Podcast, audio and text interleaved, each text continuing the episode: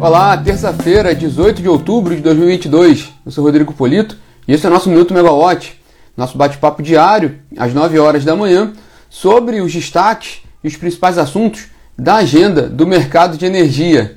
Aqui no Rio de Janeiro, 25 graus, tempo nublado, com uma possibilidade de chuva ali no fim do dia, com máxima de prevista para 27 graus aqui na capital fluminense. Bom dia, bom dia para a audiência.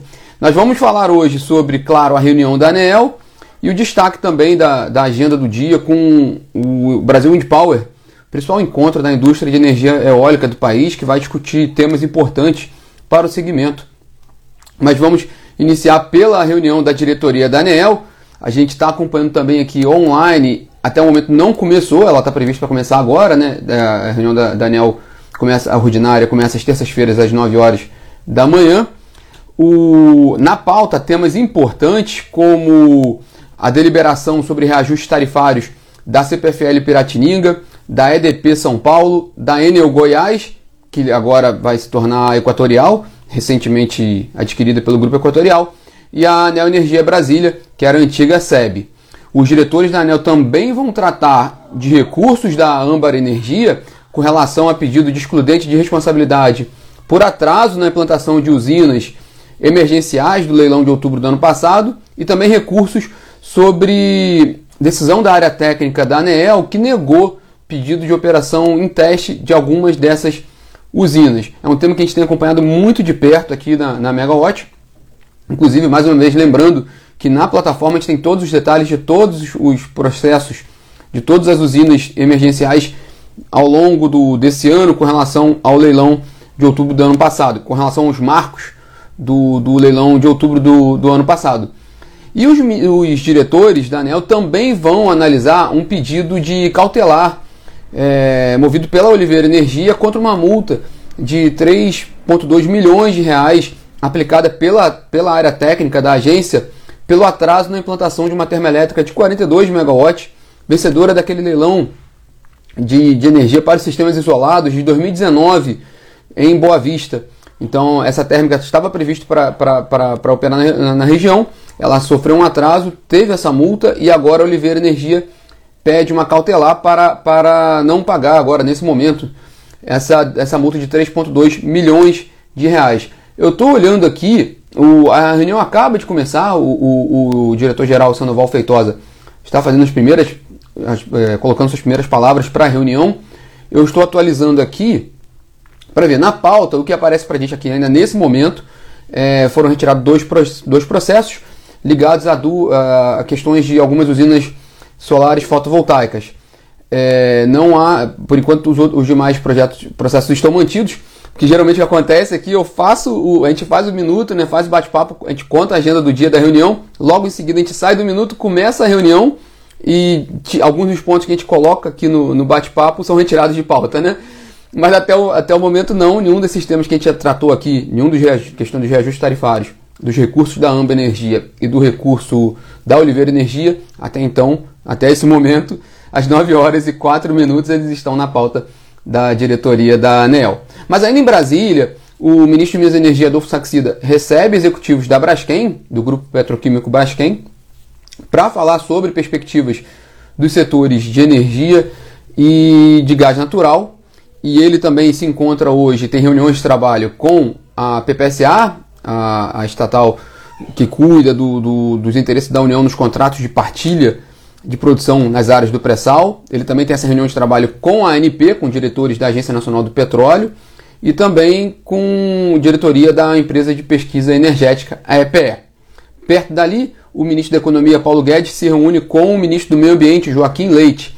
Lembrando que estamos a menos de 20 dias da COP27, a Conferência das Partes da ONU, maior evento sobre mudanças climáticas do planeta, que será realizado no Egito entre os dias 6 e 18 de novembro. O Brasil tem um, um protagonismo com relação às fontes renováveis, ele tem sido muito questionado com relação ao desmatamento. Vamos ver como é que vai ser essa participação nessa COP, mas quando chegar mais perto a gente vai falar bastante sobre esse assunto aqui com vocês. É, saindo de Brasília e indo direto para São Paulo, hoje ocorre o primeiro dia do Brasil Wind Power, o maior evento da indústria de energia eólica do país. Vai ser um evento híbrido, uma modalidade que a gente vê mais agora é, de forma mais mais corriqueira, né? mais comum a gente ver isso agora, um evento híbrido com participação online, mas também participação presencial. É, nosso time vai estar lá, a gente vai estar lá com Camila Maia, com a Natália Bezutti, acompanhando as novidades do evento. É, hoje tem, claro, a abertura, né, o, o, a cerimônia inicial do, do Congresso, mas também tem discussões sobre novas tecnologias ligadas à fonte eólica, um balanço sobre a COP26, realizado no ano passado, e as perspectivas para a COP 27, que a gente acabou de mencionar. Lembrando que a, a Abeólica e o Conselho Mundial de, de, de Geração Eólica fizeram um, um, documento no ano passado, levando uh, as perspectivas para a indústria eólica para a COP26, mostrando o quanto, que é, o quanto é necessário de expansão da fonte eólica para atingir as metas do Acordo de Paris. Mas também hoje, também nessa, na, na, na no Brasil de Power vai ter uma discussão sobre diversidade e inclusão no setor eólico e, claro, transição energética. Bom, vale lembrar que o setor, a indústria de energia eólica, ela é uma indústria já de grande porte no mercado brasileiro. É a segunda maior, terceira maior fonte no Brasil, se a gente tirar também as colocar as térmicas como um todo, né? Ela só fica atrás da hidrelétrica e das termoelétricas, mas tem 23 gigawatts de capacidade instalada, representa quase 13% de todo o parque gerador do Brasil. Há uma perspectiva, de acordo com a EPE, de que a fonte eólica alcance 30 gigawatts até o fim dessa década, e fora as eólicas offshore, que também vão ser discutidas nesse evento do Brasil Wind Power nos próximos dias, que tem um potencial da ordem ali de 700 gigawatts, mas ainda tem um caminho a ser trilhado né, para que, que, que ela seja desenvolvida. Tem a questão da regulação ainda a ser discutida pelo governo e também o tratamento que vai ser dado ali no, na questão de licenciamento ambiental e como viabilizar esses projetos. Lembrando, são projetos de muito grande porte. As eólicas offshore são coisas de gigawatts, em escala de gigawatts. Ela tem um, um custo relativamente maior, claro, do que a eólica onshore, mas ela também tem uma, uma perspectiva grande ali de demanda e também por causa do, do mercado de hidrogênio que, tá, que está se desenhando em âmbito global e o Brasil pode se posicionar de uma maneira muito interessante nesse segmento com contribuição de eólica offshore. Tudo isso vai ser tratado nesse evento nos próximos dias em São Paulo. Bom, pessoal, esses são os destaques dessa terça-feira. Até o momento não há nenhuma novidade, além de outros projetos que tenham sido retirados da pauta da diretoria da ANEEL, a não ser que possa ter aquela pegadinha tradicional que a ANEEL me faz sempre quando eu saio do, do minuto. Mas a gente acompanha vocês ao longo do dia com todas as novidades, todas as decisões da diretoria da ANEL. A gente coloca para vocês tanto na plataforma megawatt.energy quanto no aplicativo, não só o, o, a reunião da ANEL, como todo, todas as novidades que vierem da, da Brasil Wind Power e todos os acontecimentos do setor nessa terça-feira. A gente vai colocar tudo online lá para vocês, para vocês conferirem. Bom, pessoal, esses são os destaques de hoje. Nós voltamos amanhã às 9 horas. Tchau, tchau.